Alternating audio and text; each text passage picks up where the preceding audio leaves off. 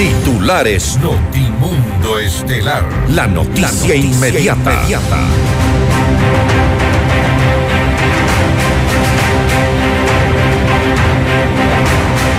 La asambleísta del correísmo Viviana Veloz presentará la solicitud de juicio político en contra del presidente Guillermo Lazo por omisión. El presidente Guillermo Lazo nombra nuevo ministro de Agricultura y secretario jurídico. Declaran en emergencia a Chone tras las fuertes lluvias que ya dejan tres personas fallecidas. Operativo sorpresa en la cárcel de máxima seguridad La Roca. El presidente Guillermo Lazo informó que los reos se mantienen sometidos e incomunicados. La policía identifica células de grandes organizaciones delictivas que operan en varias ciudades, entre ellas Quito. El gobierno ofrece incrementar el presupuesto en 24 millones de dólares hasta el 2025 para prevenir y erradicar la violencia contra la mujer. Mayores espacios para las mujeres en la administración municipal ofrece la alcaldesa electa de Ambato. Varias movilizaciones se desarrollaron en Quito y Guayaquil por el Día Internacional de la Mujer sin resguardo policial. Hasta el momento no se han registrado hechos violentos. El EQ 911 reporta 298 llamadas diarias por violencia intrafamiliar. En la información internacional detienen a un sospechoso de la muerte de dos estadounidenses que previamente fueron secuestrados en México. Y en Grecia se desarrolló una protesta masiva antigobierno para exigir responsabilidades políticas por el accidente de tren que dejó 57 fallecidos. Con el auspicio de... Por un Quito digno, municipio de Quito. Si quieres comprar un Volkswagen, ven a la Granados, ven a Equavagen. Mega Kiwi es mucho más. Universidad UTE, juega el resto de tu vida. Cámara de Comercio de Quito, 116 años contigo. Hospital Metropolitano, tu vida es importante para mí. Posgrados de la Universidad Politécnica Salesiana. Inscríbete. Es ahora. Programa de información apto para todo público.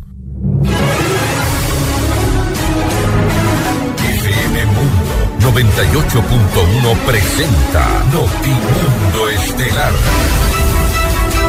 Noticias, entrevistas, análisis e información inmediata. Notimundo, la mejor forma de terminar la jornada bien informados. Conducción, Fausto Yepes y María del Carmen Álvarez. Dirección de Noticias, María Fernanda Zavala. Dirección General, Cristian del Alcázar Ponce.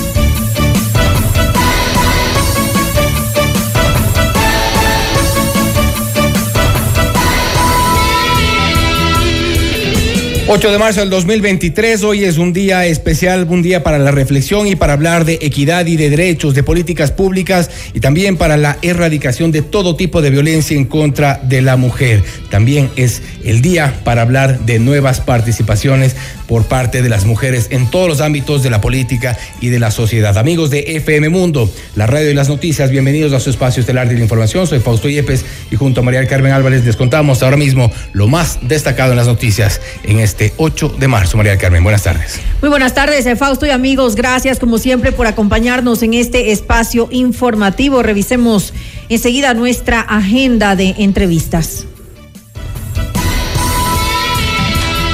Conversaremos con el ingeniero Johan Coronel, él es subsecretario de Preparación y Respuesta de Gestión de Riesgos. Con él hablaremos acerca de la emergencia eh, que se vive en Chone tras las inundaciones. Hay millonarias pérdidas económicas y tres fallecidos. Tendremos también un diálogo con el licenciado Cristian Zurita, director de periodismo de investigación PI, uno de los portales de investigación periodística, para hablar sobre el proceso que se ha iniciado en su contra, procesado por caso, por corrupción, por en un caso de corrupción que eh, ha sido demandado por parte de uno de los eh, denunciados. Y con el doctor eh, Francisco Pérez, eh, subsecretario nacional de Vigilancia de Salud, hablaremos acerca de este caso reportado de chikungunya en Ecuador. Para nuestra audiencia en Cuenca, recuerden que Notimundo es retransmitido por Radio Antena 1 90.5 FM. Puede conectarse a FM Mundo Live a través de nuestra fanpage en Facebook, FM Mundo 98.1, Quito, Ecuador, y disfruta de las entrevistas exclusivas y nuestros noticieros completos con la más alta calidad. También suscríbete a nuestro canal de YouTube, FM Mundo 98.1, la radio de las noticias. Amigos, bienvenidos. Aquí arrancan la información. Le mantenemos al día. Ahora, las noticias.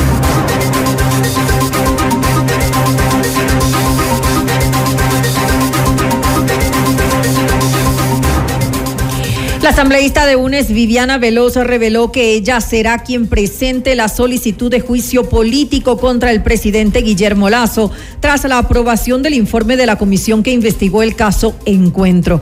Según explicó la legisladora, hasta ahora se ha decidido que ella sea la única interpelante en el proceso. El pedido será entregado a la presidencia de la Asamblea Nacional el viernes 10 de marzo. Gisela Garzón, asambleísta de UNES, aseguró que la bancada se mantiene en su postura de impulsar el pedido de juicio político en contra del presidente Lazo e hizo un llamado a los legisladores a mantenerse en sus posiciones. El asunto no es nuestro, porque nosotros seguimos con lo que le hemos dicho al país, que es que hay que seguir los mecanismos constitucionales y llegar a una salida de la crisis utilizando los mecanismos constitucionales.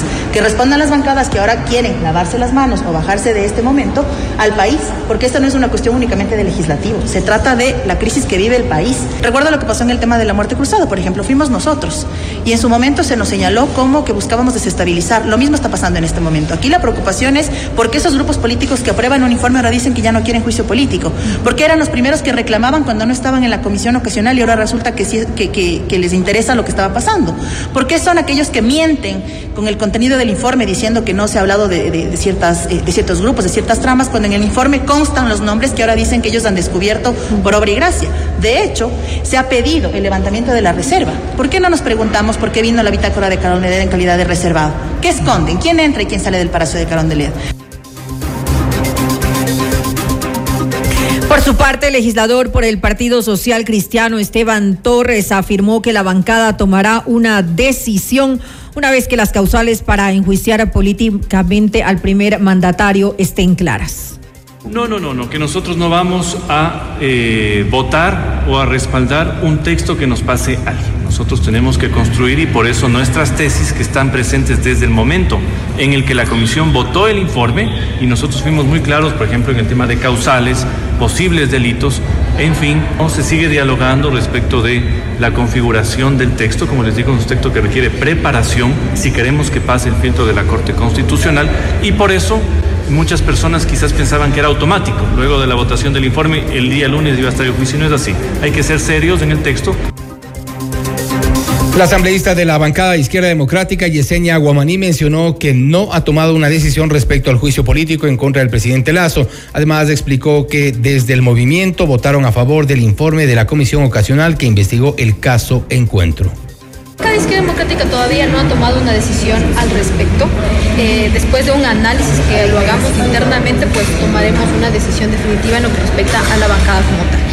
Nosotros eh, votamos a favor del informe que recomienda el juicio político porque evidentemente eh, aquí se configura la causal 2. El presidente tiene la responsabilidad por comisión y el juicio político no solamente es por acción, sino también por comisión. Mientras el país está eh, clamando por salud, eh, seguridad, eh, empleo, lamentablemente el presidente ha permitido que los recursos de los 18 millones de ecuatorianos se vayan, en este caso, por actos de corrupción en las empresas públicas. Nosotros eh, tomamos la decisión internamente en la bancada. No hemos eh, tomado en consideración lo que diga, en este caso, el, el, el Consejo Ejecutivo Nacional, sino más bien una votación a la interna de la bancada. El asambleísta por Pachacuti, que Salvador Quispe, aclaró que la bancada todavía no ha definido una posición sobre este tema, pese a que desde la CONAIE se recomendó tomar una postura a favor. Estoy bastante preocupado porque ayer salió la noticia de que Pachacuti habría tomado ya una posición en el sentido de no respaldar el juicio político. Yo debo indicar, Pachacuti todavía no se ha reunido nosotros no hemos tomado ninguna posición todavía. Vamos a tener un consejo político en los próximos días. Estos temas no vamos a resolver solamente al interior de la bancada.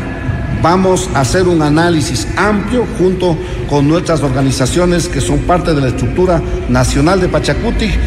Para nosotros es un poco complicado porque como ustedes conocen, somos 25 asambleístas y para presentar un juicio político necesitamos 46 firmas.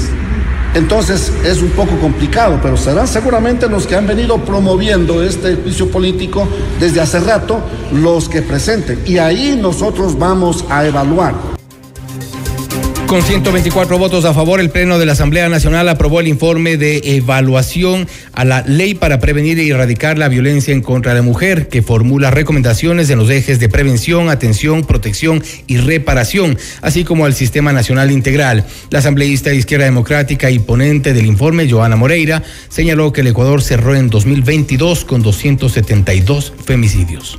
Es un hecho histórico que la Asamblea Nacional podemos ser ese periodo de asambleístas que han tenido en sus manos procesos importantes para los derechos de niñas, adolescentes y mujeres. En este momento tenemos la oportunidad de conocer esta evaluación a la ley orgánica integral para prevenir y erradicar la violencia contra las mujeres. ¿Por qué sé que es un hecho histórico y por qué somos ese periodo asambleístas que tiene en sus manos el futuro de una vida libre de violencia para nosotras, las mujeres? Esta evaluación de la ley no solamente que analiza los mecanismos para llevar a cabo en caso de estar inmersa dentro de ese círculo de violencia. Resalto que tiene también un eje de atención, un eje de reparación y un eje de protección. Por primera vez estamos siendo la fuerza y esperanza de las que sienten miedo.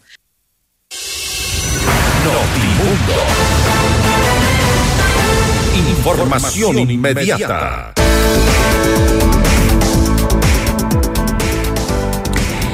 Estudia posgrados en la Universidad Politécnica Salesiana en diferentes modalidades, híbridas, presencial en línea y presencial apoyada en la tecnología de la innovación y comunicación. Mayor información en www ups.edu.es o también puedes contactarnos a nuestro WhatsApp 09396677574. Desafía los límites. Llegó el momento de estudiar tu posgrado en la Universidad Politécnica Salesiana. Convierte tus utilidades en la mejor inversión, un Volkswagen de Equavagen. Recibe beneficios especiales, accede al financiamiento Volkscredit y estrena tu auto nuevo. Recibimos tu auto usado como parte de pago. Visítanos en la Avenida Granados E14-70 e Isla Marchena. Si quieres comprar un Volkswagen, ven a la Granados, ven a Equavagen. Continúa la rehabilitación vial en Quito. Más de 43 millones de dólares de inversión, más de 280 kilómetros rehabilitados, incluyendo ruralidad, para que las vías estén a la altura de nuestra ciudad, por un Quito digno. Hospital Metropolitano es el único hospital privado en Ecuador con cirugía robótica Da Vinci para casos de alta complejidad y cirugía bariátrica. Consulta ya con tu médico especialista. ¿Estás buscando una beca para financiar tu carrera universitaria? Te cuento que en la U te ofrecemos becas hasta del 75%. Tenemos becas por condición económica, rendimiento académico, rendimiento deportivo y discapacidad. ¿Qué esperas entonces? Postula ahora en ute.edu.es y un asesor te ayudará. Universidad UTE, juega el resto de tu vida. Y puedes conectarte a FM Mundo Live a través de nuestra fanpage en Facebook, FM Mundo 98.1 Quito, Ecuador. Disfruta así de las entrevistas exclusivas y nuestros noticieros completos con la más alta calidad. También puedes suscribirte a nuestro canal de YouTube, FM Mundo 98.1, la radio de las noticias. Volvemos. Objetividad y credibilidad. Notimundo Estelar. Con María del Carmen Álvarez y Fausto Yepes. Regresa enseguida. Decisiones con Jorge Ortiz. Viernes 8 horas. Reprise sábado 12 horas y domingo 10 horas. Inicio del espacio publicitario. Porque tus proyectos merecen los mejores materiales. Ven y descubre el nuevo Mega Kiwi en la Avenida de los Granados. Las mejores marcas en ferretería en Mega Kiwi Granados. Más calidad para tu hogar en Mega Kiwi Granados. Los mejores materiales de construcción en Mega Kiwi Granados. No importa el tamaño de tu proyecto. En Mega Kiwi Granados tenemos todo lo que necesitas para tu proyecto con los mejores precios. Mega Kiwi es mucho más. Moni, me encanta verte feliz y segura de ti misma. No hay nada que me alegre más que ver a una de mis mejores amigas realmente contenta. Quería decirte esto porque eres demasiado importante para mí. Gracias a la unidad de cirugía bariátrica del Hospital Metropolitano, la mejor amiga de Andrea va a sentirse bien con ella misma y mirar la vida con otros ojos. Hospital Metropolitano, tu vida es importante para mí. Conoce más de nuestros servicios llamando al 1-800-H-Metro o en nuestras redes sociales. Vamos a innovar. A crecer. A perfeccionar nuestros conocimientos. Conoce las ofertas de posgrado que te brinda la Universidad Politécnica Salesiana. Te ayudamos a cumplir tus retos. Estudia en diferentes modalidades. Presencial, en línea. Presencial apoyada en TIC, híbrida. Desafía los límites. Atrévete a ir por más. Mayor información en www.ups.edu.es.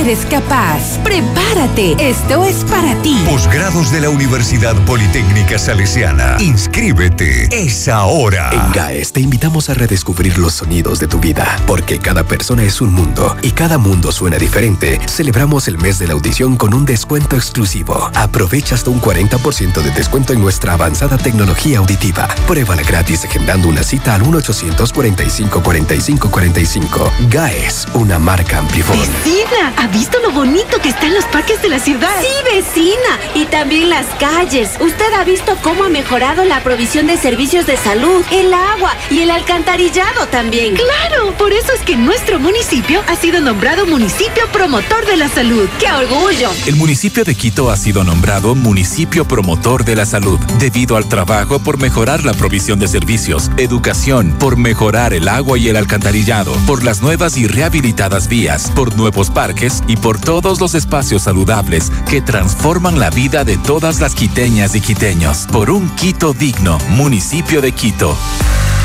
Todos los programas mírelos en nuestro canal de YouTube, FM Mundo Live. Fin del espacio publicitario. En un mundo competitivo, lleva tu marca a otro nivel con FM Mundo.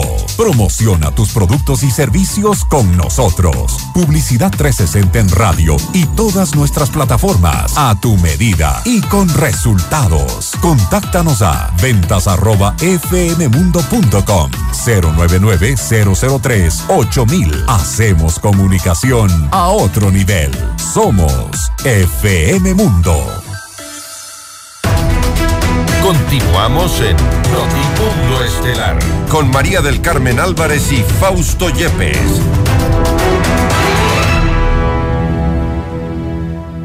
Este 8 de marzo, Chone fue declarado en emergencia tras las fuertes lluvias registradas desde la madrugada del 7 de marzo. Más de dos mil familias han sido afectadas por las inundaciones y se reportan cientos de hectáreas de cultivos bajo el agua y ríos desbordados. Esta es la entrevista de Fausto Yepes, hoy con... Estamos ya en contacto en este momento con el ingeniero Johan Coronel, subsecretario de Preparación y Respuesta de Gestión de Riesgos, para hablar sobre la emergencia que se vive en esta parte del país, en Chone, precisamente en la provincia de Manabí. Ingeniero Coronel, gracias por estar con nosotros. Bienvenido. Muy buenas tardes, Fausto. Un gusto poderles informar desde aquí, desde la provincia de Manabí, desde el cantón Chone, las, emergencias que lamentablemente desde el día de ayer se suscitaron en horas de la madrugada y que han dejado varias afectaciones aquí en, el cantón y en varios sectores de aquí de, del cantón Chone. Hay reportes, ingeniero coronel, que el 90% del cantón sufrió eh, los estragos de este, de este temporal, eh, dos mil familias afectadas, eh, la situación es crítica, es grave. ¿Cómo están eh, llevando adelante el manejo de la crisis, principalmente para salvaguardar la integridad de, los habitantes de Chone? Sí, bueno, eh, como le mencionaba, eh, las lluvias que tuvimos la, madrugada de ayer, 7 de, de marzo, eh, se dio afectaciones en, en las parroquias de Santa Rita, de acá de, del centro poblado del Cantón Chone, en Canuto, Ricaurte, San Antonio y también en algunas localidades específicas, por ejemplo en Santa Rita, donde tuvimos que lamentablemente eh, poder eh, alertar de que un deslizamiento que se dio en el sector eh, dejó lamentablemente dos personas de la tercera edad que perdieron la vida en el cantón Chone también en la en la parte poblada. Tuvimos una persona que falleció fueron tres las personas que fallecieron una vivienda que resultó eh, destruida. Alrededor de dos mil familias desde luego se vieron afectadas por eh, el ingreso de, de agua lluvia sobre todo cuando nosotros contemplamos todo lo que son las familias dentro del casco urbano debido a que Chone estamos hablando que se encuentra a una altura eh, sobre el nivel del mar desde los 7.5 metros hasta los 11 metros en ciertos sectores, lo que ocasiona que en este sentido nosotros tenemos varias, eh, tres quebradas en este, que, o tres ríos que eh, confluyen en, el cantón, a lo cual en este caso estamos hablando del el río el Río Grande, hablamos del río Mosquito y del Garrapatero, que estos, Garrapata, perdón, que eh, el momento que se confluyen los tres ríos con la gran cantidad de precipitaciones que nosotros tenemos, al hablar de que la noche de ayer en la madrugada cayó lo que es el 67% de lo que cae, en este caso, o el 68% de la lluvia que nosotros esperamos recibir durante el mes, cayó casi en estos en estos días, en estos cinco días que hemos tenido eh, algunas emergencias. Entonces, eh, nosotros inmediatamente a través de la Secretaría de Gestión de Riesgos con nuestra coordinadora zonal aquí en territorio estuvieron evaluando la situación con la alcaldía que ha hecho un excelente trabajo se ha sumado la prefectura, también las instituciones del Estado que están trabajando en diferentes índoles, o sea, es, es un trabajo mancomunado que, que ha llevado, por ejemplo, a que el día de hoy entreguemos también asistencia humanitaria. Nosotros hemos entregado hasta el momento alrededor de 250 kits de primera respuesta que se denominan KPRH, que son kits de alimentos no perecibles para familias de cuatro personas, tienen una duración de cinco días, perdón, de cuatro días, y también tenemos eh, lo que son kits de complementarios de alimentos que son kits para familias de cuatro personas que tienen una duración de 15 días. Así también hemos activado un alojamiento temporal en el sector de Badeal, eh, en, aquí en el Cantón Chone, que se encuentran 20 personas eh, eh, ahí albergadas para precautelar su seguridad y en ese sentido también se, se ha provisto también de asistencia humanitaria en estos sectores. ¿Se va a necesitar, ingeniero coronel, necesariamente otros albergues temporales para poder alojar a las familias que están en este momento eh, prácticamente sin, sin su vivienda? En algunos casos incluso se reportó el deslizamiento eh, ocurrido, dice en la parroquia de Santa Rita, la que usted mencionaba, y también el, colapso de, de una vivienda, pero hay otras viviendas que no están habitables en este momento. La gente requiere de albergues, de alojamientos temporales, ¿se tiene previsto ya o destinado lugares donde puedan estar seguros y también el equipamiento necesario? Bueno, nosotros estamos conjuntamente con la municipalidad de aquí del Cantón Chone realizando las evaluaciones iniciales de daños en este caso y determinar las necesidades, lo que son nuestras evaluaciones EDIN, para determinar cuántas son realmente las familias que han, eh, han, resultado afectadas, damnificadas, quienes han perdido o han tenido afectaciones en sus medios de vida. Hasta el momento es lo que se ha requerido y se ha habilitado también, hemos trasladado, como le decía, asistencia humanitaria que nosotros tenemos desde nuestras bodegas eh, eh, estratégicas que manejamos en Guayaquil, en Riobamba, hacia una bodega que tenemos acá en Manta, en el sector de Soframa, para que la asistencia humanitaria pueda movilizarse de manera mucho más ágil. Recordemos que no solamente aquí en el Cantón Chone hemos tenido nosotros emergencias, este momento se está presentando también aquí en la provincia de Manabí. Eh, lluvias que han dejado varias inundaciones en el cantón Puerto Viejo, estamos hablando también en el cantón 24 de mayo, que, que, tenemos también reportes. En Guayaquil, este momento también incluso se han suspendido algunos vuelos debido a que tenemos presencia de precipitaciones en gran magnitud. Hasta el momento, por ejemplo, lo que nos ha dejado eh, la época lluviosa eh, como resultado en, eh, a nivel nacional tenemos desde el primero de enero hasta el día de hoy, tenemos 17 personas que han perdido la vida, eh, 13 personas que han resultado heridas, 108 personas damnificadas, 7.346 personas afectadas, 1.841 viviendas afectadas y 37 viviendas destruidas, aparte de lo que tiene que ver con las vías que como nosotros conocemos eh, han sido afectadas, algunas se encuentran cerradas también a nivel nacional para quienes nos escuchan, eh, tenemos actualmente cerrada la vía Cuenca, Girón, Pasaje, Machala, estamos hablando en Chimborazo, Alausí, Huigra, El Triunfo, tenemos las vías cerradas en Morona, Santiago, la vía Macas, Puyo, la vía en Napo, tenemos el Chaco, Lago Agrio y también en San Luis y túneles de la hidroeléctrica Coca-Cola Sinclair eh, debido a la emergencia que tuvimos también en la caída del puente en el cantón El Chaco, en la provincia del Napo.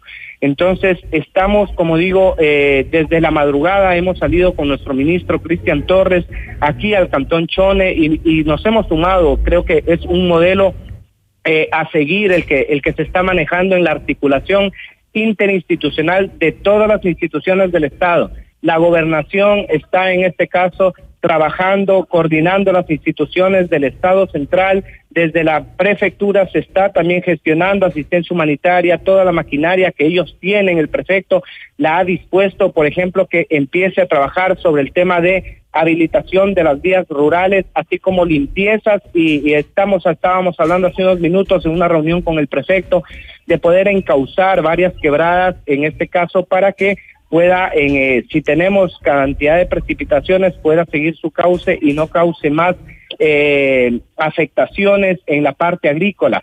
Nos hemos reunido también con Ban Ecuador hace unos momentos con, con su gerente aquí en el Cantón Chone y él nos informaba que eh, el, el gobierno central ya ha aprobado que se genere eh, lo que son créditos emergentes hasta 10 mil dólares para las personas que resulten afectadas e igual hacer un llamado a las personas que tienen créditos actualmente con Ban Ecuador, créditos productivos que tienen siempre estos créditos son asegurados para que se ejecute un, el seguro que tienen y puedan recuperar lo que ha sido afectaciones, en este caso en la parte agrícola, ganadera, para que cumplan con este proceso porque, y, y me permito eh, aprovechar este momento para hacer ese llamado a las personas que tengan estos seguros a nivel nacional se puedan acercar a Ban Ecuador porque esto de aquí, cuando hay afectaciones, estos créditos tienen un seguro y pueden ejecutar el seguro 10 días después de ocurrido el suceso. Ingeniero Coronel, en lo, en lo prioritario, en lo urgente, eh, este momento, eh, aparte de lo que se ha dispuesto estas, estas tareas también de, de rescate, ¿se prevé para estas próximas horas, para estos próximos días, que se mantengan las precipitaciones y ante esto deberán tener algún tipo de plan de, de contingencia? ¿Qué va a pasar con las, con las familias. Y como decíamos, usted nos informaba que hay un alejamiento temporal, pero eventualmente podrían necesitar otros lugares para eh, refugiarlos o, o, albergues también temporales.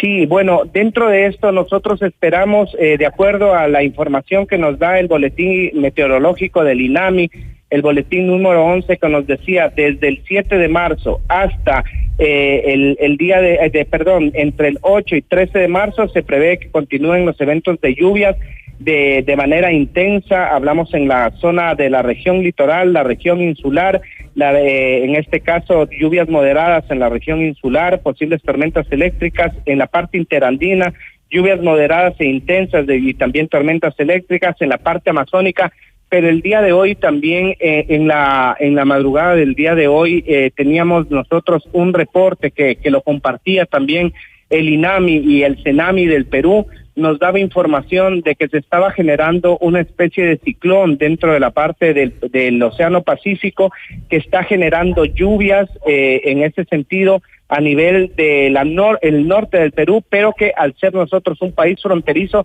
también se están generando este tipo de, de, fuertes precipitaciones en la frontera sur. Hablamos nosotros de las provincias de Loja, en Zapotillo, Macará, eh, en la provincia del Oro, en Guaquillas, de que estos días, por ejemplo, el día de hoy y, los próximos tres días, que tiene esta presencia y que está generando también que haya mayor cantidad de, de precipitaciones. Es un fenómeno que no habíamos tenido nosotros, pero que igual manera es importante que la ciudadanía se pueda preparar, que nosotros tengamos eh, las medidas de, de prevención, que nos autoprotejamos.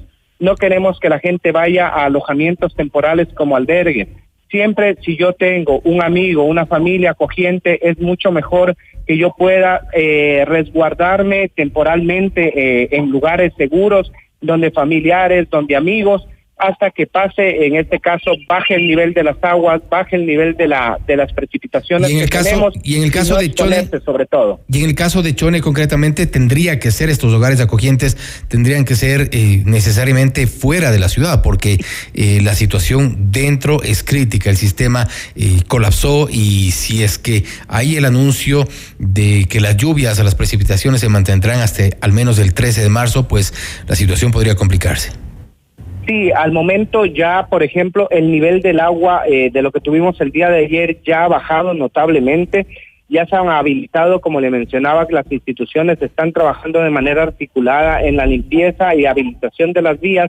El nivel del agua ha bajado. Tenemos algunas calles anegadas, pero en comparación como teníamos ayer, eh, digamos que ya actualmente fluye el tráfico por la mayor eh, la mayor cantidad de vías, pero también es importante el, destacar que eh, el señor presidente de la República se espera que el día de mañana arribe aquí a Chone también para mantener una una reunión. Nos hemos reunido en lo que tiene que ver con el COE cantonal, el COE provincial y vamos a estar también el día de mañana eh, generando algunas acciones por parte del señor presidente con las instituciones que están trabajando aquí en la emergencia.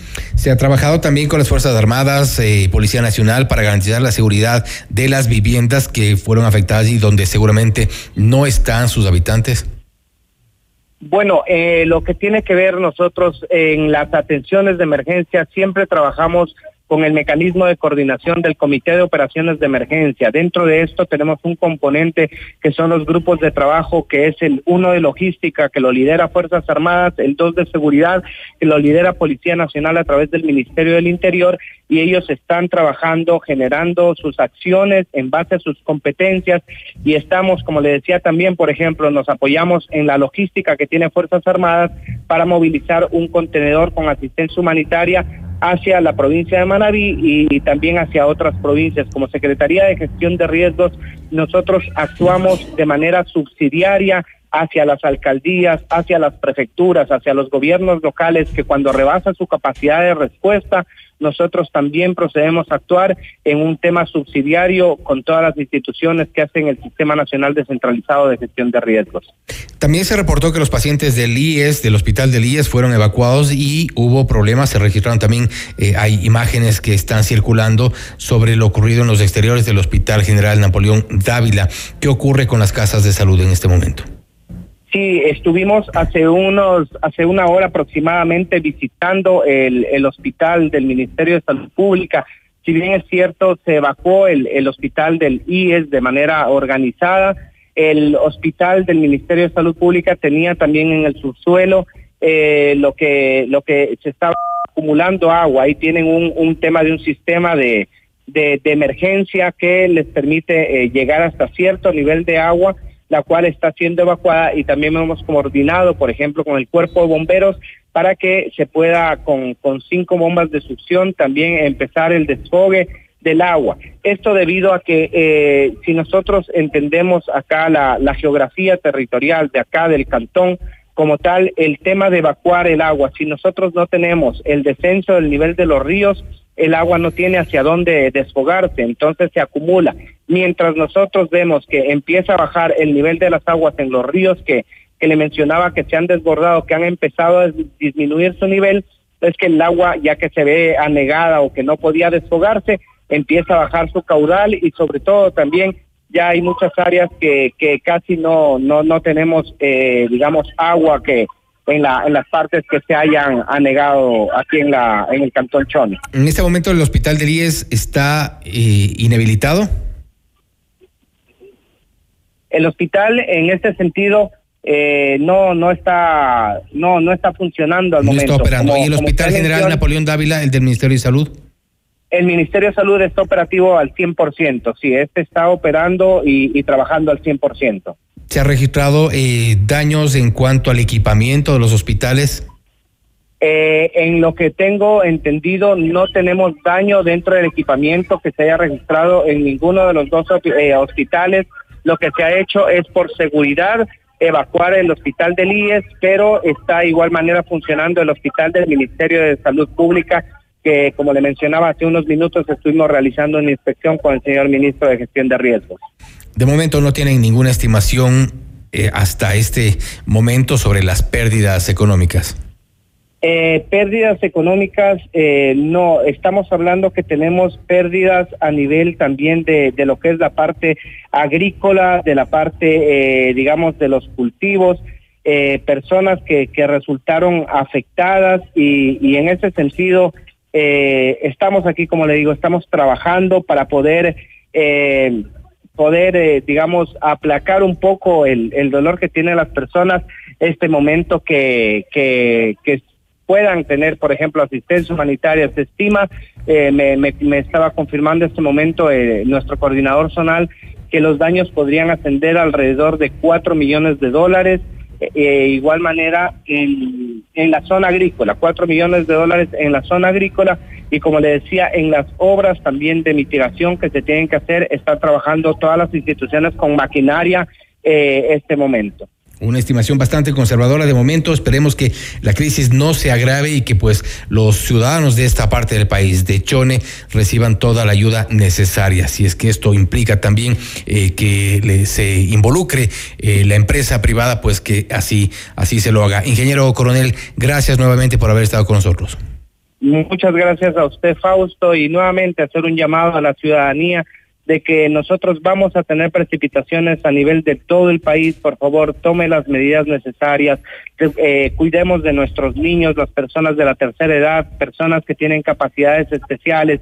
No se acerquen a las riberas de los ríos si vemos que empiezan a crecer y sobre todo, por favor, informémonos a través de las fuentes oficiales.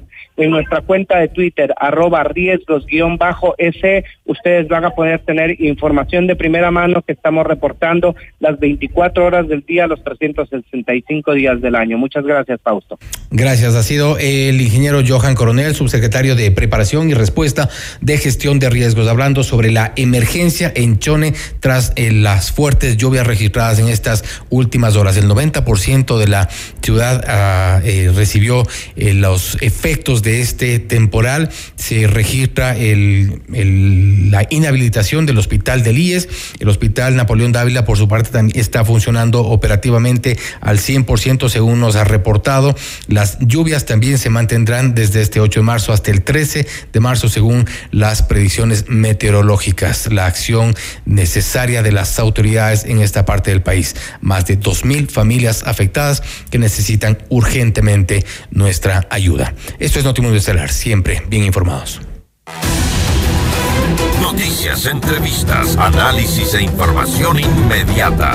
Notimundo Estelar regresa enseguida.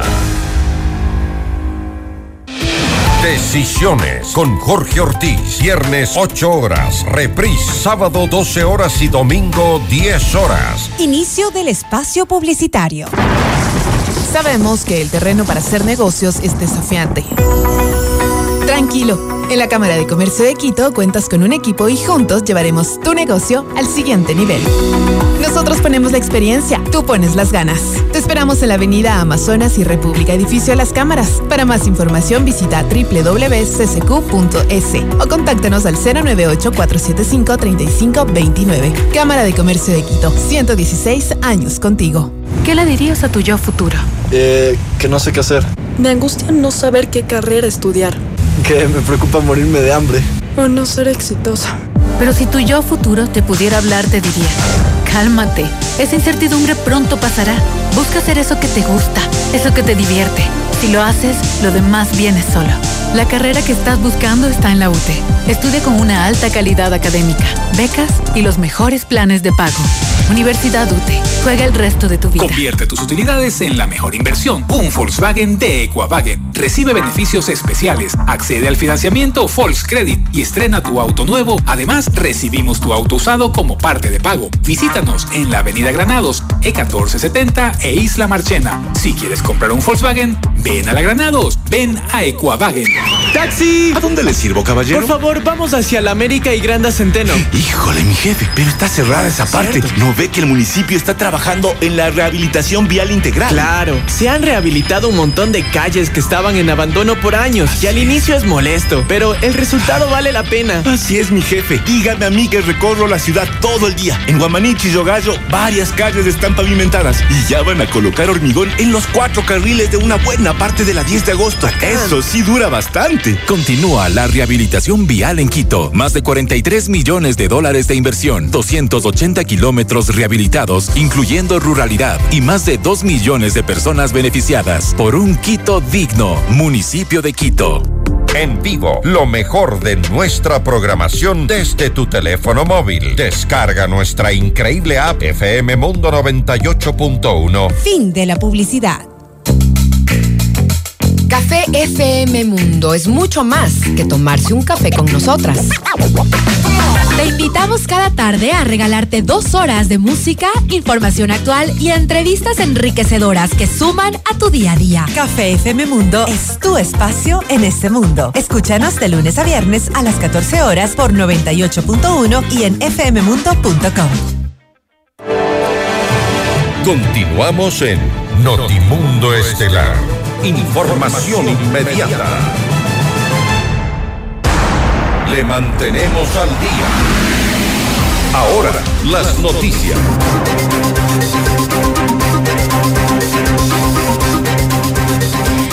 El presidente Guillermo Lazo se refirió a las acciones de su gobierno para prevenir y erradicar la violencia contra la mujer y mejorar sus condiciones. Entre ellas anunció el incremento del presupuesto para combatir esta problemática.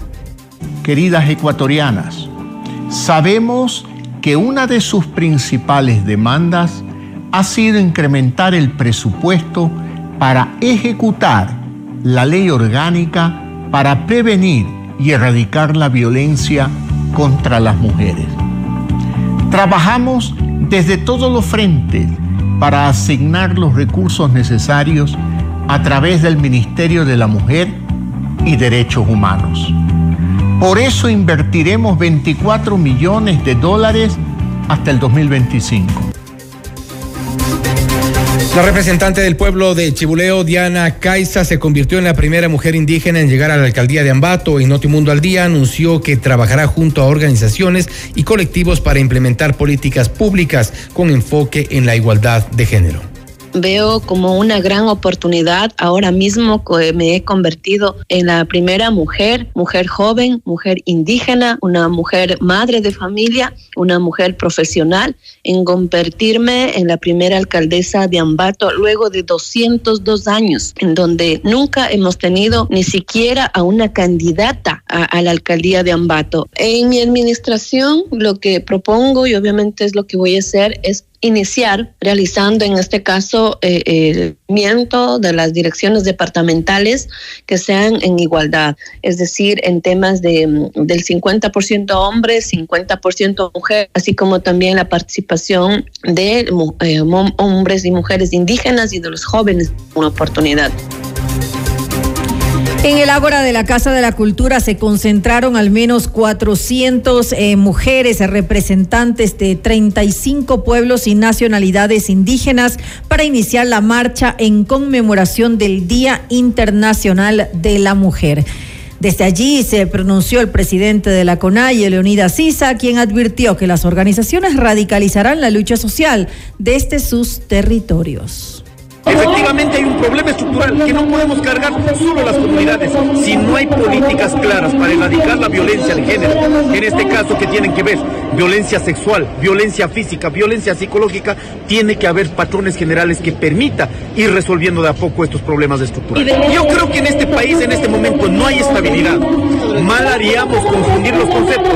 No hay estabilidad económica, no hay estabilidad social, no hay estabilidad de legitimidad. ¿Cómo pueden venir a decir que el movimiento indígena quiere desestabilizar? No para nada. Este día reivindicamos la lucha de las mujeres a nivel global y no se confunda con otros escenarios. Así y la marcha a la que se unieron hombres y mujeres de varias organizaciones sociales se realizó por la avenida 10 de agosto. Hizo una parada en la caja del Seguro Social, continuó hasta el Banco Central del Ecuador y de allí ingresó por el Parque La Alameda para tomar la avenida Gran Colombia y estacionarse por un momento en la Asamblea Nacional, donde manifestantes exigieron que el Parlamento trate leyes que beneficien a las mujeres. De allí continuaron hasta el Parque El Arbolito y se conoció que no ingresarán al centro histórico. Videos difundidos en redes sociales muestran que durante durante el trayecto no hubo presencia de la Policía Nacional. La Embajada de Estados Unidos abrió una nueva convocatoria para el programa Brindando Oportunidades para el Ascenso Económico de las Mujeres, Power, que fomenta la capacitación económica y el desarrollo de empresas tecnológicas dirigidas por mujeres universitarias de todo el país que estén estudiando una carrera relacionada con ciencia, tecnología, ingeniería o matemáticas son elegibles y podrán aplicar hasta el 31 de marzo en línea. Y revisamos otros temas luego de que la Fiscalía procesara al expresidente de la República, Lenín Moreno, y 36 personas más por el presunto cohecho. En el caso Sinohidro, el juez Adrián Rojas dictó medidas alternativas a la prisión preventiva para la mayoría de procesados. El exmandatario, su esposa y una persona más deben presentarse cada 15 días en la Corte Nacional de Justicia. Caso contrario, serán considerados prófugos de la justicia, explicó el abogado penalista Paul Ocaña en Notimundo al Día pasarían eventualmente a una condición de prófugos? Sí, en efecto, eh, en el momento en que no cumplan la medida, en el momento en que Fiscalía pida esta nueva audiencia, en el momento que se revoque estas medidas cautelares, por supuesto, por supuesto que sí, y hay que tomar en cuenta y es necesario eh, indicarlo y clarificarlo acá, que este tipo penal, es decir, cohecho, así como el peculado, concusión, enriquecimiento ilícito, se puede juzgar aún en ausencia los demás delitos, los demás delitos del catálogo del Código Orgánico Integral Penal requieren la presencia de la persona que está siendo procesada. Es decir, una vez que se lleva a cabo la audiencia preparatoria de juicio y una persona no está presente, se suspende el proceso hasta que sea capturado. En este caso, como es uno de los delitos que hago mención, puede ser juzgado aún en ausencia. El presidente Guillermo Lazo posesionó a Juan Pablo Ortiz como secretario jurídico de la presidencia de la República y titularizó a Eduardo Izaguirre como ministro de Agricultura y Ganadería. Él venía desempeñándose como encargado de esta cartera de Estado. Estas designaciones fueron oficializadas mediante los decretos ejecutivos 688 y 689 respectivamente, suscritos durante una ceremonia que se desarrolló en el Palacio de Carondelet. En el acto, el presidente Guillermo Lazo destacó que estos cambios reforzarán el equipo de trabajo del gobierno para buscar la verdad, la legalidad y tener la mayor rigurosidad para tomar buenas decisiones que buscamos es siempre el bien común, el interés de todos los ecuatorianos por encima de cualquier interés particular.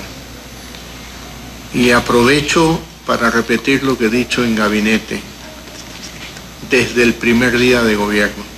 El código de ética lo tiene perfectamente claro.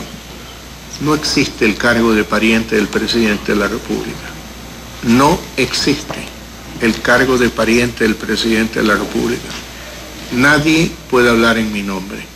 Cualquier cosa que yo requiera será una llamada directa y lo que yo requiera siempre estará enmarcado dentro de la ley, de la ética y dentro de los principios que están guiando el accionar del Ministerio de Agricultura, que es servir al interés común.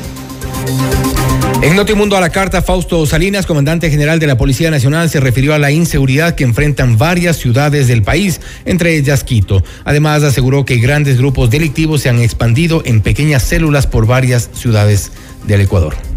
Así es, estamos, hemos identificado varias organizaciones criminales que están tratando de operar en varias eh, ciudades, ¿no? y, y eso es lo que la nueva estrategia, buscar estas organizaciones, el, el trabajo del C4 y 2, es decir, de todo la analítica que hacemos de los hechos, de las personas, de las modalidades delictivas nos está permitiendo dar buenos resultados. Por ejemplo, en el, en el caso de, en el caso de, de, de, la SUAI, que se tuvo ocho detenidos, dos armas de fuego, 114 municiones, 1.332 eh, explosivos y siete terminales móviles. Ahí vemos la, la capacidad de armamento que, que están utilizando. Eh, eso significa que también eh, debemos eh, enfrentar este tráfico de armas que se está produciendo en el país y esto para esto también estamos coordinando con la cooperación internacional. Salinas anunció que el incremento de extorsiones llevó a la policía a fortalecer su eje investigativo significa que debemos eh, fortalecer eh, los marcos jurídicos que existen para penalizar estas malas conductas, pero también eh, estamos ya, vamos a hacer un fortalecimiento del eje investigativo con 800 policías y principalmente se van a enfocar a crear estas unidades especializadas en anti-extorsión. Creo que esa es la respuesta que tenemos que dar con un trabajo profesional técnico y con algún equipamiento que también estamos como que adquiriendo para, para sobre todo inteligencia e investigación. Notimundo. Información inmediata. Estudia posgrados en la Universidad Politécnica Salesiana en diferentes modalidades, híbrida, presencial en línea y presencial apoyada en la tecnología de la innovación y comunicación. Mayor información en www.ups.edu.es e o también puedes contactarnos a nuestro WhatsApp 093-966-7574. Desafía los límites. Llegó el momento de estudiar tu posgrado en la Universidad Politécnica Politécnica Salesiana. El municipio de Quito ha sido nombrado municipio promotor de la salud debido al trabajo por mejorar servicios y espacios para que la gente viva mejor por un Quito digno. En la Cámara de Comercio de Quito cuentas con un equipo y juntos llevaremos tu negocio al siguiente nivel. Nosotros ponemos la experiencia y tú pones las ganas. Te esperamos en la Avenida Amazonas y República, edificio Las Cámaras. Visita www.ccq.es o también puedes contactarnos al 0984753529. Cámara de Comercio de Quito, 116 años. Contigo. Ven a Boga y descubre la perfecta fusión de sabores asiáticos que te van a encantar. No te puedes perder lo nuevo. Nagasaki de mariscos en concha de ostras. Boga Shrimp Tempura, los más deliciosos nigiris. Te esperamos eh, de martes a domingo en Avenida González Suárez y Orellana Esquina, Edificio Yu. Reservas al 099-166-5000. Boga Asian Fusion, el placer de lo sublime. Y conéctate a FM Mundo Live a través de nuestra fanpage en Facebook, FM Mundo 98.1 Quito, Ecuador. Y disfruta así de las entrevistas exclusivas y nuestros noticieros completos con la más alta calidad. Volvemos. Noticias, entrevistas, análisis e información inmediata. Notimundo Estelar. Regresa, enseguida. Decisiones con Jorge Ortiz. Viernes 8 horas. Reprise sábado 12 horas y domingo 10 horas. Inicio del espacio publicitario.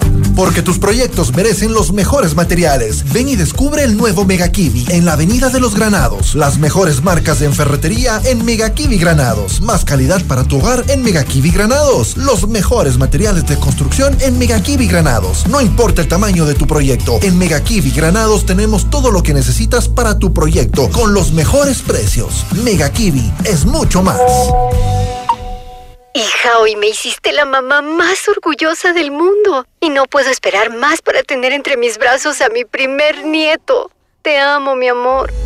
Gracias a los cuidados del área de Metro Maternidad del Hospital Metropolitano, la mamá de María ahora es la abuela más feliz del mundo. Hospital Metropolitano, tu vida es importante para mí. Conoce más de nuestros servicios llamando al 1-800-H Metro o en nuestras redes sociales. Vamos a innovar. A crecer. A perfeccionar nuestros conocimientos. Conoce las ofertas de posgrado que te brinda la Universidad Politécnica Salesiana. Te ayudamos a cumplir tus retos. Estudia en diferentes modalidades. Presencial, en línea. Presencial apoyada en TIC, híbrida. Desafía los límites. Atrévete a ir por más. Mayor información en www.ups.edu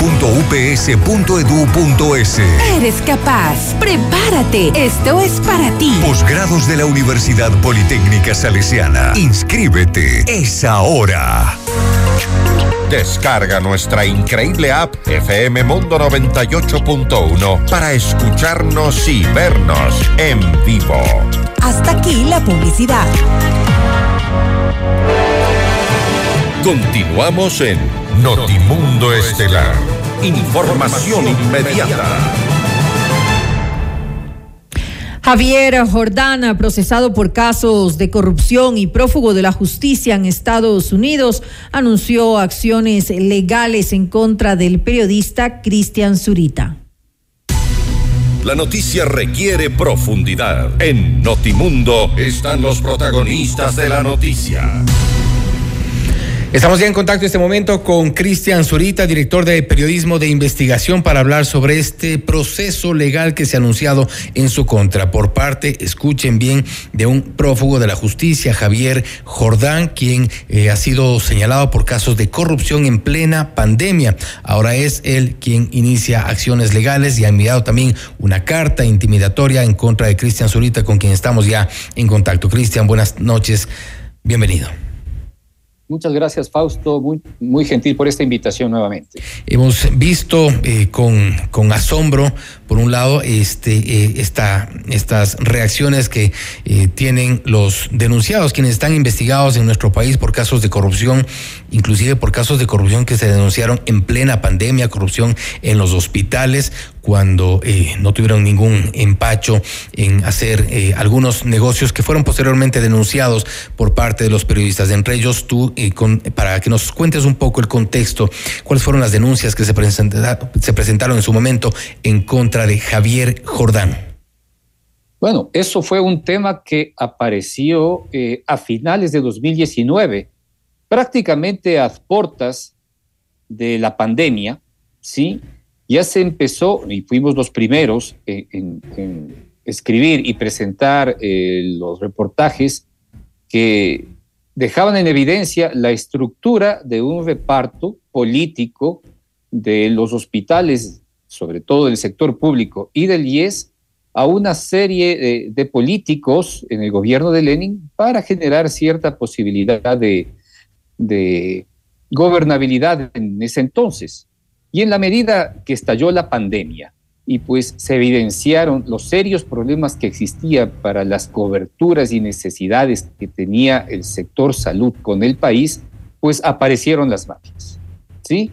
Y en ese entonces, eh, pues eh, Javier Jordán apareció como un empresario y operador de esos procesos de corrupción dentro de los hospitales del IES. Entiéndase en Guayaquil, Teodoro Maldonado Carbo. Los dos, claro, sí, el, Maldonado Carbo y se me va el, el, otro hospital, pero allí quedó en evidenciado y simplemente pasó como un tema minoritario de una persona que tenía negocios, que había realizado contratos eh, en los que se identificaba eh, supuestos eh, sobreprecios y que estaba ligado a todo este a esta red ligada al señor Jairala que en su momento dirigió el hospital.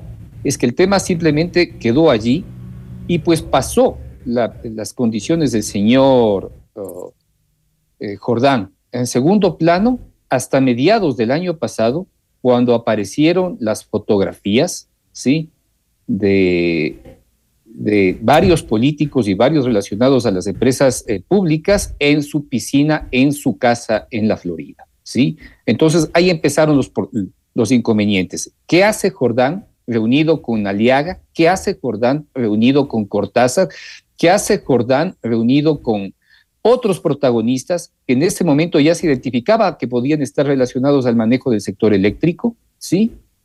Y para entonces ya había datos que, relacionaban a Jordán eh, comercialmente con Leandro Norero, porque la casa en que se encontró a Leonardo Norero perteneció a Javier Jordán. Y el vehículo que, estaba estacionado cuando fue intervenida la casa de Leandro Norero le perteneció a una de las empresas del señor Jordán. Y cuando se empezó, sí, cuando se empezó a investigar ¿sí? al señor Jordán, se identificó al menos una veintena de empresas offshore ¿sí? constituidas desde una relación de Costa Rica y Reino Unido, sí, que todavía no se ha identificado para qué se han utilizado. ¿sí? En ese contexto, ¿sí? en ese contexto, eh, pues se encuentra el señor Jordán, que ahora pasa, eh, pues básicamente a la luz pública eh, en, un abierto conflicto con periodistas, políticos y otras personas. Ahora, una vez que conocemos un poco más en contexto las relaciones de Javier Jordán, los casos en los que estuvo involucrado, que está involucrado, y hemos visto, como decíamos al inicio, con asombro, esta, eh, esta suerte de, de, intimidación que se ha presentado ya a través de redes sociales. Primero, una carta. ¿Qué dice en esa carta?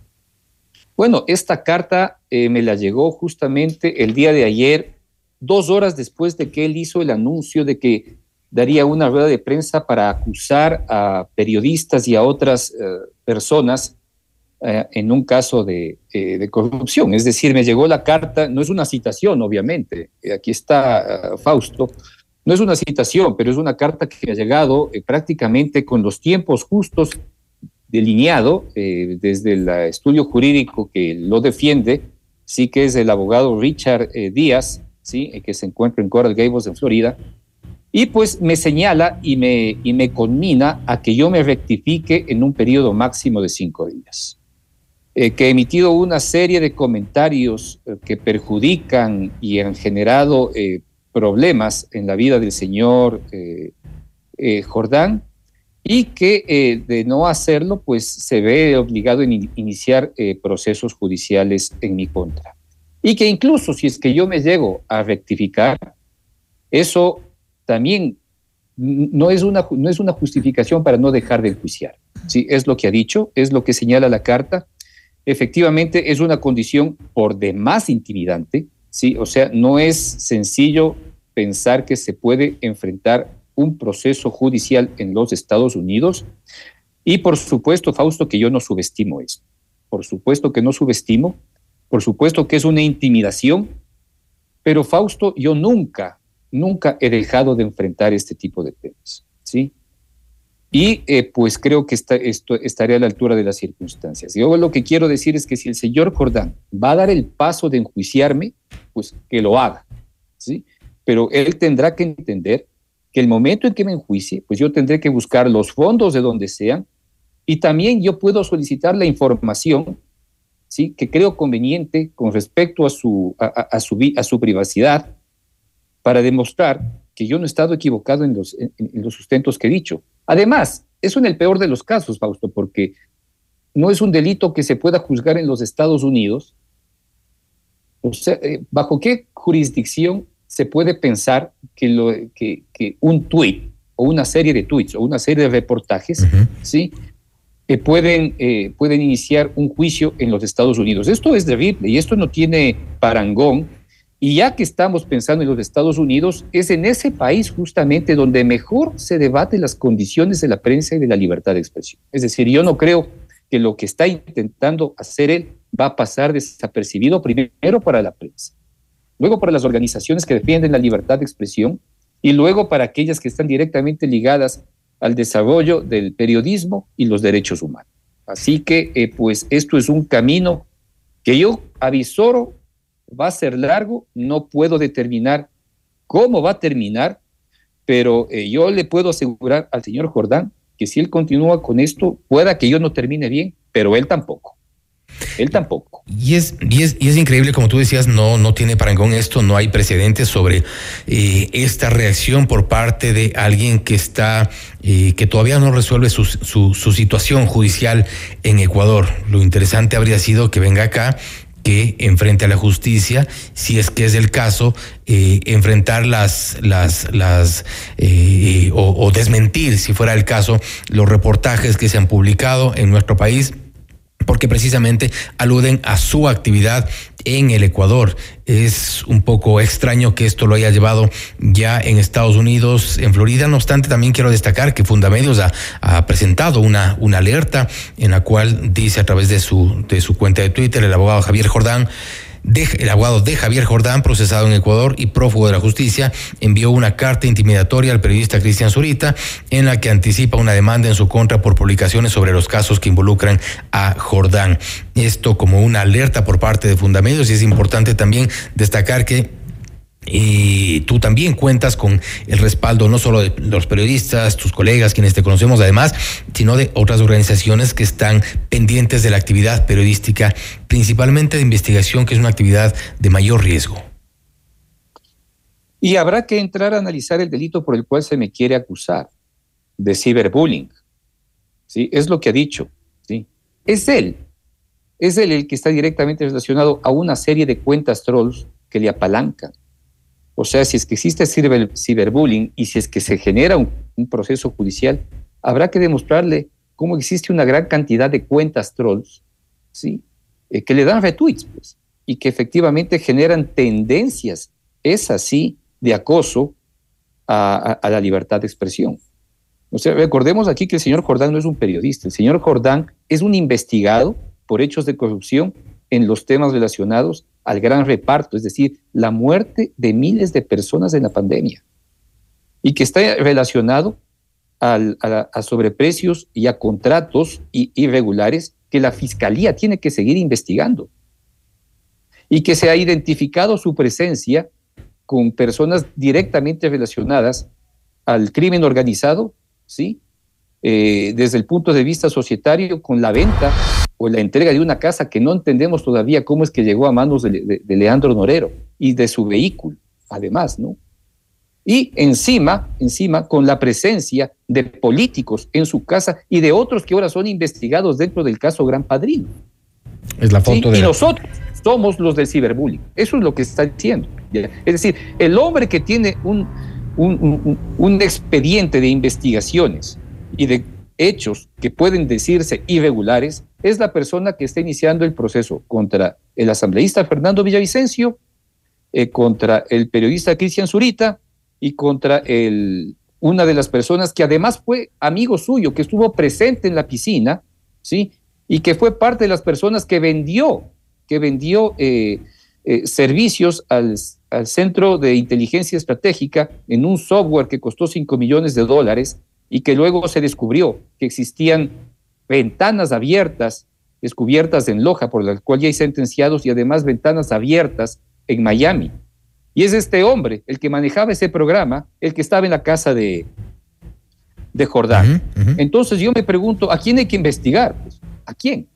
Y si él quiere iniciar procesos, bueno, pues yo supongo que tendrá su derecho y estará en su prerrogativa de hacerlo, pero nosotros estamos también en la facultad y en la posibilidad de defendernos usando todas las herramientas posibles eh, que tengamos. ¿sí? ¿Cuentas ya con una defensa?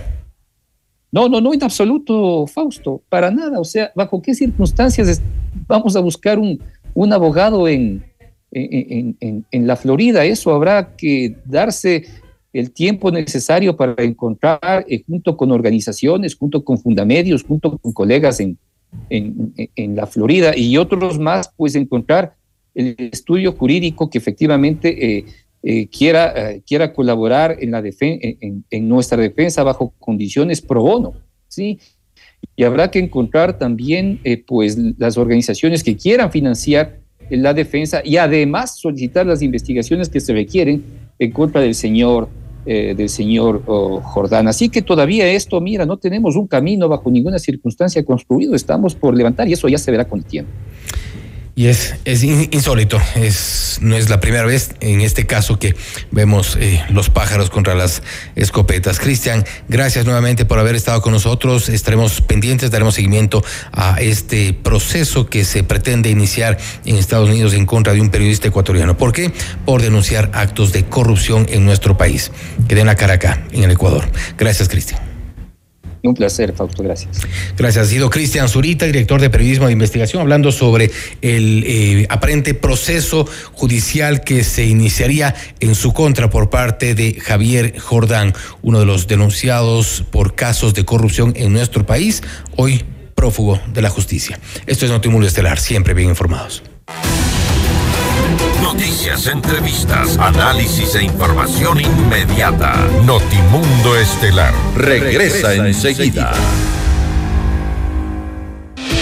Decisiones con Jorge Ortiz. Viernes 8 horas. Reprise sábado 12 horas y domingo 10 horas. Inicio del espacio publicitario. Vecina, ¿ha visto lo bonito que están los parques de la ciudad? Sí, vecina. Y también las calles. Usted ha visto cómo ha mejorado la provisión de servicios de salud, el agua y el alcantarillado también. Claro, por eso es que nuestro municipio ha sido nombrado municipio promotor de la salud. ¡Qué orgullo! El municipio de Quito ha sido nombrado municipio promotor de la salud, debido al trabajo por mejorar la provisión de servicios, educación, por mejorar el agua y el alcantarillado, por las nuevas y rehabilitadas vías, por nuevos parques y por todos los espacios saludables que transforman la vida de todas las quiteñas y quiteños. Por un Quito digno, municipio de Quito. En GAES te invitamos a redescubrir los sonidos de tu vida, porque cada persona es un mundo y cada mundo suena diferente. Celebramos el mes de la audición con un descuento exclusivo. Aprovecha hasta un 40 40% de descuento en nuestra avanzada tecnología auditiva. Pruébala gratis agendando una cita al 1-800-45-45-45. GAES, una marca Amplifón.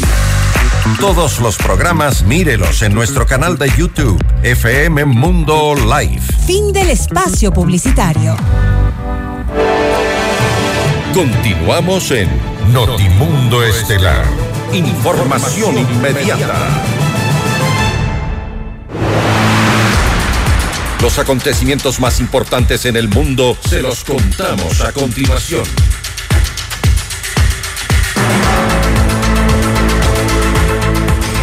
Las autoridades mexicanas informaron sobre la detención de una persona que estaría involucrada con la muerte de dos de los cuatro estadounidenses que previamente fueron secuestrados en México. Indicaron que la localización de los ciudadanos se realizó la mañana del martes 7 de marzo en una casa de madera que se ubica en Matamoros, Tamaulipas. En el lugar se encontró a un joven de 24 años, quien presuntamente vigilaba a las víctimas. Y en Chile dos personas fallecieron durante un enfrentamiento entre la policía y una banda delictiva integrada por 12 personas que pretendía asaltar un camión blindado que portaba más de 30 millones de dólares en su interior. El hecho se dio dentro del aeropuerto Arturo Benítez en Santiago. Una de las víctimas es un funcionario de la seguridad aeroportuaria, mientras que el presidente de la nación, Gabriel Boric, confirmó que uno de los delincuentes murió durante la confrontación. Mediante un comunicado, el alto comisionado por la paz de Colombia informó que el tercer ciclo de negociaciones entre el gobierno de Gustavo Petro y miembros del Ejército de Liberación Nacional se llevará a cabo en Cuba. El presidente de la Nación Centroamericana, Miguel Díaz, declaró en su cuenta de Twitter que es un honor celebrar en La Habana los procesos para alcanzar el cese al fuego en el país sudamericano. Los diálogos de paz entre ambas partes empezaron en Caracas en noviembre y diciembre del 2022 y actualmente se encuentran en la segunda fase en México. Tres personas resultaron heridas en el estado de Virginia, Estados Unidos, luego de que un tren se descarrilara tras impactarse con un desprendimiento de rocas. Luego del siniestro, el combustible del ferrocarril se derramó en un río cercano a la zona e inmediatamente se tomaron medidas de contención. La empresa encargada aclaró que no se transportaba ningún material peligroso en los vagones y que las tres personas afectadas reciben la atención médica correspondiente.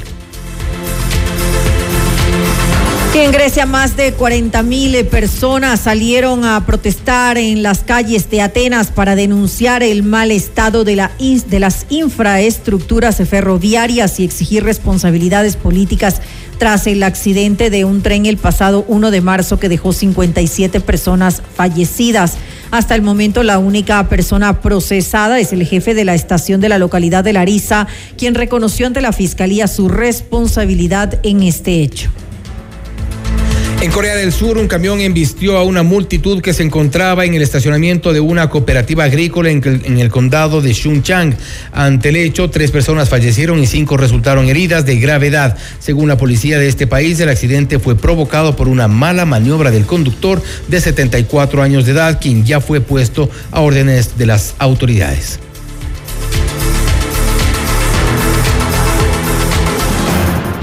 Y ahora, en Notimundo, nos enlazamos con CNN en Español Radio. Las, noticias, más importantes de lo que sucede en el mundo. Y enseguida lo más destacado de la información internacional con nuestra cadena aliada CNN en español.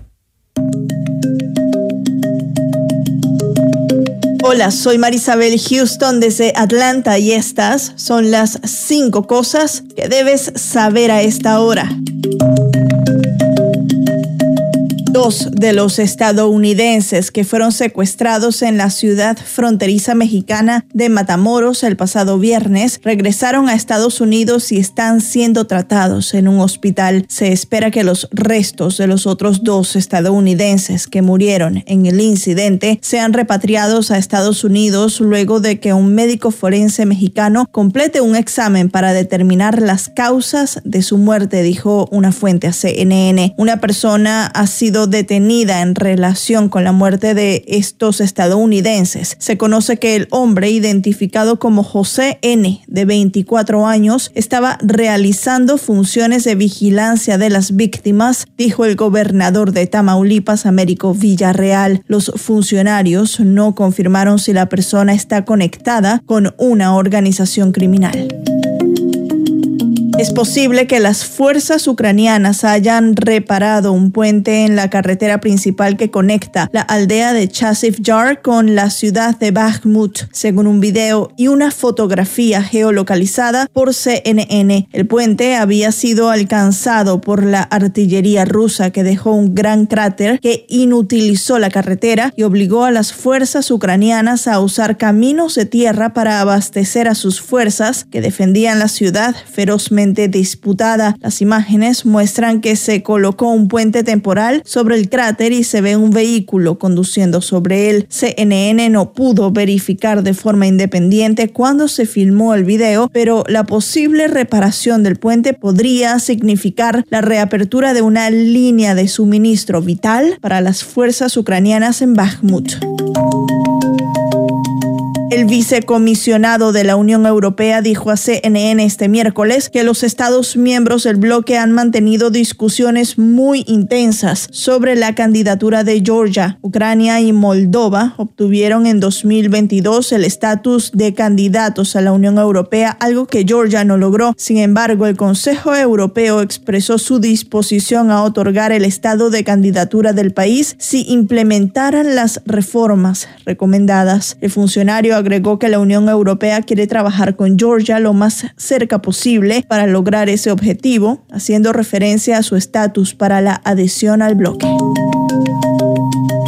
La ola de protestas que sacude la capital de Georgia, Tbilisi, muestra que el pueblo georgiano claramente quiere ser parte de la Unión Europea, según la presidenta Salomon Surabichvili. La presidenta dijo a Isa Soares de CNN que el controvertido proyecto de ley de agentes extranjeros se parece mucho a la política rusa y la oposición al mismo muestra que la población no quiere tomar el camino hacia una sociedad más autoritaria. Los analistas dicen que temen que la ley pueda impedir las esperanzas del país de los lazos más estrechos con la Unión Europea. La mandataria advirtió a las autoridades del país que tienen una última oportunidad de cerrar la brecha con la población georgiana.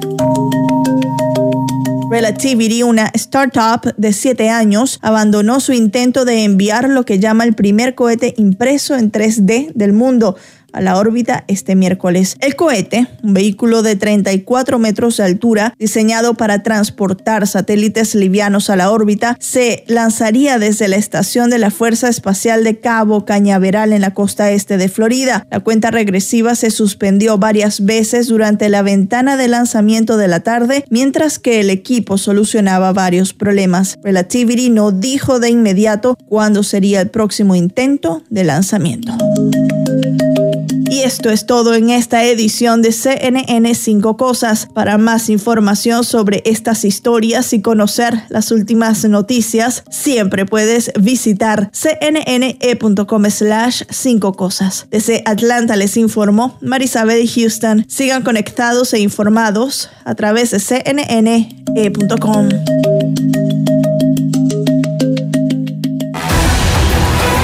Noticias, entrevistas, análisis e información inmediata.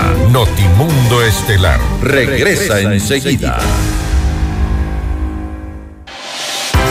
Desde muy temprano en Hola Mundo hay un gran equipo de profesionales trabajando para llevarles un programa actual, variado y entretenido. Porque sabemos que las primeras horas de la mañana son un buen momento para ponernos al día y arrancar la jornada bien informados, resolviendo dudas con el aporte de grandes especialistas y acompañados de la mejor selección musical. Por eso ahora somos su mejor compañía desde las primeras horas del día. De lunes a viernes, desde las 7 horas, te decimos Hola Mundo con Rodrigo Proaño y Valeria Mena.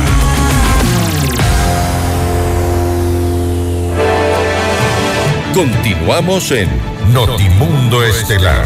Información inmediata. Este 8 de marzo, el subsecretario de Vigilancia Epidemiológica del Ministerio de Salud, Francisco Pérez, informó que en Ecuador se ha registrado un caso de chikungunya. Vamos más allá de la noticia. Notimundo Estelar en FM Mundo con María del Carmen Álvarez. Saludamos a esta hora al doctor Francisco Pérez, él es eh, subsecretario nacional de Vigilancia de Salud. Eh, doctor Pérez, muy buenas noches y gracias por acompañarnos. Le saluda María del Carmen Álvarez. Buenas noches, María del Carmen, ¿cómo está? Bien, muchas gracias por acompañarnos. Eh, doctor, cuéntenos un poco acerca pues de este caso que se presenta en nuestro país y, y de la eh, condición actual de la persona pues que ha sido a, afectada. ¿Cómo llegó a, a, a infectarse con este virus? Bueno, es eh, una paciente que eh, está de paso por el Ecuador, es una paciente eh, femenina que proviene de Paraguay y que precisamente se contagió en Paraguay y llegó al Ecuador con síntomas. Entonces, eh, al percatarnos de que tenía sintomatología sugestiva de chikungunya y aunque nosotros no hayamos tenido ningún caso, pues nosotros procedimos a hacer los, los exámenes necesarios y, y salió positivo, ¿no? Inmediatamente después de que salga positivo la, la paciente, nosotros realizamos eh, todo lo que corresponde a vigilancia epidemiológica, el CELCO, búsqueda activa, y no hemos encontrado eh, en el lugar donde que ella estaba residiendo, eh, no encontrábamos ningún tipo de paciente sintomático, no es so- sobre todo fiebre, que es lo, lo más característico de, de- de esta enfermedad, y lo que procedimos a hacer es los eh, las acciones de control vectorial, ¿no? es decir, entre esas está eh, la fumigación y eliminación de criaderos de larvas de moscos, que eh, son los vectores que pueden Como medidas preventivas, digamos. efectivamente. Y la paciente al momento está, está estable, no eh, ya está asintomática, es decir, ya está mejorando poco a poco y, y en los próximos días estará de alta, ¿no? En este momento está hospitalizada y precisamente para evitar que exista una propagación de la enfermedad está aislada, ¿no? Y para que no tenga contacto con más personas. Se contagia por moscos, pero si un, un mosco lo le pica, puede transmitir a otra persona. Entonces, Eso le iba a, a consultar porque usted dice que no haya contagio entre personas, pero entre personas, según conozco yo, no hay contagios, No, no, solo con la picadura de un mosquito. efectivamente, pero si está expuesta al, al ambiente, puede existir un mosquito que le pica. Ah, listo. Ok, podría de alguna manera, claro, habría que tomarse esas, esas medidas preventivas en todo caso. Lo importante es, es que es un caso excepcional y no hay eh, tampoco mayores eh, preocupaciones eh, porque vaya pues a ser un virus eh, importante, digamos, de alerta epidemiológica aquí en nuestro país. Bueno, eh, la, la zika, chikungunya y dengue son eh, son enfermedades vectoriales que se transmiten de la misma forma. Nosotros tenemos en este momento por la etapa invernal un aumento en los casos de dengue. Claro que, sí. Pero de todas maneras son casos esperados, ¿no? Por la temporada. Sin embargo, el Ecuador ya tuvo hace algunos años Zika y chikungunya y por eso están levantadas las vigilancias. Es decir, nosotros siempre estamos en, en, este, en estos meses vigilando precisamente la sintomatología, porque en Paraguay en este mismo momento es muy complicado lo que está ocurriendo con chikungunya y precisamente nosotros queremos evitar eso y para eso tenemos nuestras labores de control vectorial y, prevención. Eh, las lluvias que está apareciendo la, la costa en este momento dificultan un poco, pero, pero las las acciones están en territorio y estamos pendientes y con las vigilancias activas. Importante que se tomen las medidas necesarias. Cuéntenos un poco acerca de las eh, em, los síntomas eh, que pueden presentarse. Usted nos decía un poco fiebre alta y esto, pero además las complicaciones, doctor, es importante eh, saber si tal vez, como sucede pues con otros virus, para personas que ya tengan, digamos, situaciones, condiciones previas de salud, puede pues complicarse un poco más si es que fuera infectado con, con este virus. Sí, bueno, esta, este, esta es una fiebre, ¿no? Es lo, más característico es una fiebre muy, muy fuerte que va acompañada de dolor articular, dolor de los huesos, como sabemos decir nosotros, y además puede haber náuseas, vómito y eventualmente un tipo de erupción. Puede confundir, puede confundir con otras con otros trastornos febriles, con el mismo dengue puede ser muy sugestivo de esto. Sin embargo, eh, precisamente para esto se hace el diagnóstico diferencial. Entonces, eh, una de las principales características es que tiene mucha fatiga las personas que, que, que, que tienen esta enfermedad, pero además que la enfermedad se comienza a sentir, es decir, comienza la sintomatología alrededor de 5 y 8 días después de la picadura de mosquitos. Entonces, eh, como digo, la, la, la sintomatología más, más, más evidente es la fiebre, pero al momento, al momento nosotros mantenemos la vigilancia precisamente de estas personas que son febriles y hacemos eh, el nexo epidemiológico, por ejemplo, esta persona efectivamente no estaba en los lugares donde que hay dengue y precisamente eh, con el nexo de que viene de Paraguay y Paraguay está en este momento con eh, unos casos importantes de, de chikungunya, pues se hizo el diagnóstico inmediatamente.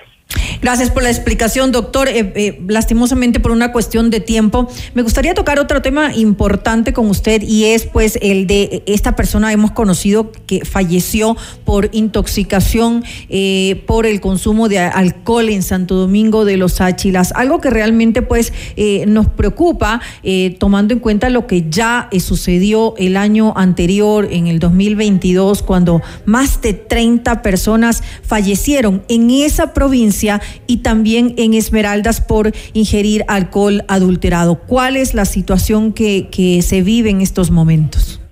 Bueno, efectivamente, ¿no? Eh, tenemos una persona fallecida, son cuatro personas intoxicadas, incluida la persona que ha fallecido. Mm.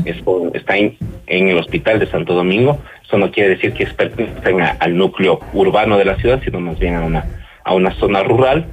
Eh, estamos haciendo las, las acciones eh, necesarias para poder encontrar la fuente de, de, intoxicación, es decir, dónde está este alcohol adulterado. Creemos, creemos por las investigaciones que he hecho que es algún remanente de lo que ocurrió eh, el año anterior, que quedó algunas botellas de este licor adulterado y no, y no las notificaron. Entonces nosotros hacemos las, las acciones de control, tenemos levantada la vigilancia, que precisamente es ante sintomatología sugestiva de intoxicación por metanol, pues se activa una serie de acciones. La principal acción es la búsqueda en el lugar donde que bebieron las personas, la búsqueda de los lugares de expendio de licores, junto con la policía, la intendencia, las juntas parroquiales y el ARSA. Con, eh, con las cuatro instituciones nosotros trabajamos de la mano precisamente para poder hacer los controles y luego llevar las muestras al INSPI y que el INSPI las pueda analizar. Cuéntenos un poco acerca de esta eh, sintomatología. Me parece importante también eh, describir esos síntomas que pueden sentirse, porque mientras más pronto se atienda a las personas, eh, hay más posibilidad de poder salvarles la vida. Bueno, la sintomatología, eh, nosotros decimos que es una, una especie de resaca prolongada, que tiene la misma sintomatología que una resaca, dolor de cabeza, cansancio, náusea, pero que no, eh, que no se cura, como quien dice, en, en, el siguiente día, sino como que dura un poco más. Si esto ocurre, pues hay que acudir inmediatamente al médico, eh, a los centros de salud para, para que se comience a hacer el tratamiento que, que consiste, eh, eh, si no es grave, en algunas medidas de hidratación y, y otras más, pero si es grave, terminará en diálisis, ¿no? Entonces, Claro. esto es, eh, son las acciones que nosotros hacemos. Sin embargo, llamamos a la ciudadanía que si conocen de algún lugar de expendio de licor adulterado o si no tenga registro sanitario, pues que informen a las autoridades. Y si conocen precisamente de personas que tienen esta sintomatología de una resaca prolongada o un chuchaqui largo, que, que, que así le, le decimos, que por favor eh, comuniquen, porque muchas veces no le damos importancia a esta resaca prolongada, parece que dicen, no, ya me debe pasar y esto es normal, pero cuando vean que no son los síntomas sugestivos, que son mucho más fuertes que una, que una resaca normal, pues acudir inmediatamente a- al, al, al centro de salud y sobre todo ayudarnos en la notificación y en la búsqueda de los lugares donde que puede haber expendio de este de este de este licor no es, es, es un tema muy importante de salud pública. Anteriormente tuvimos más de 30 personas Así fallecidas es, lamentable. y esto y esto es un, un- un tema que se puede prevenir simplemente evitando el consumo de alcohol o consumiendo licor eh, no consumiendo licor de dudosa procedencia no a veces hay también licor falsificado hay que decirlo. Anteriormente lo que habíamos encontrado es que había una marca de licor nacional que tenía todo en regla y que falsificaron su su marca y pues la, la vendían falsificada. Entonces también hay que tener un poco en cuenta dónde se compra el licor, qué es lo que estamos haciendo para poder eh, dar dar seguimiento adecuado y que también las autoridades puedan intervenir.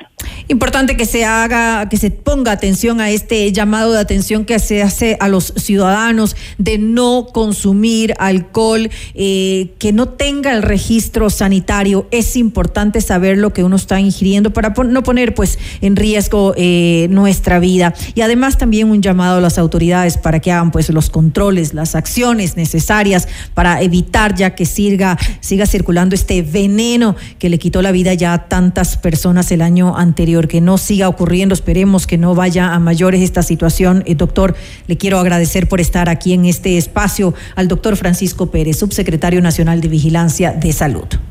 Muchas gracias, un gusto. A usted, buenas noches. Y hasta aquí las noticias en Notimundo Estelar. Volvemos mañana con más información, entrevistas y reacciones. Así es como siempre, gracias y que tengan una muy buena noche.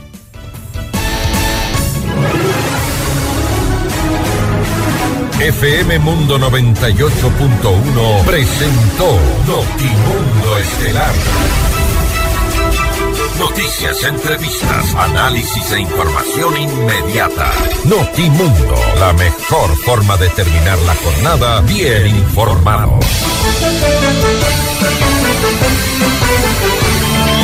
Conducción, Fausto Yepes y María del Carmen Álvarez. Ingeniería de sonido, Mauro Olivo. Producción FM Mundo Live, Javier Merino. Coordinación y redacción, Fernanda Utreras. Dirección de noticias, María Fernanda Zavala. Dirección general, Cristian del Alcázar Ponce. Se prohíbe la reproducción total o parcial de este programa sin previa autorización de FM Mundo. Notimundo Estelar. Con el auspicio de... Por un Quito digno, municipio de Quito. Si quieres comprar un Volkswagen, ven a la Granados, ven a Equavagen. Mega Kiwi es mucho más. Universidad UTE. Juega el resto de tu vida. Cámara de Comercio de Quito. 116 años contigo. Hospital Metropolitano, tu vida es importante para mí. Posgrados de la Universidad Politécnica Salesiana. Inscríbete. Es ahora.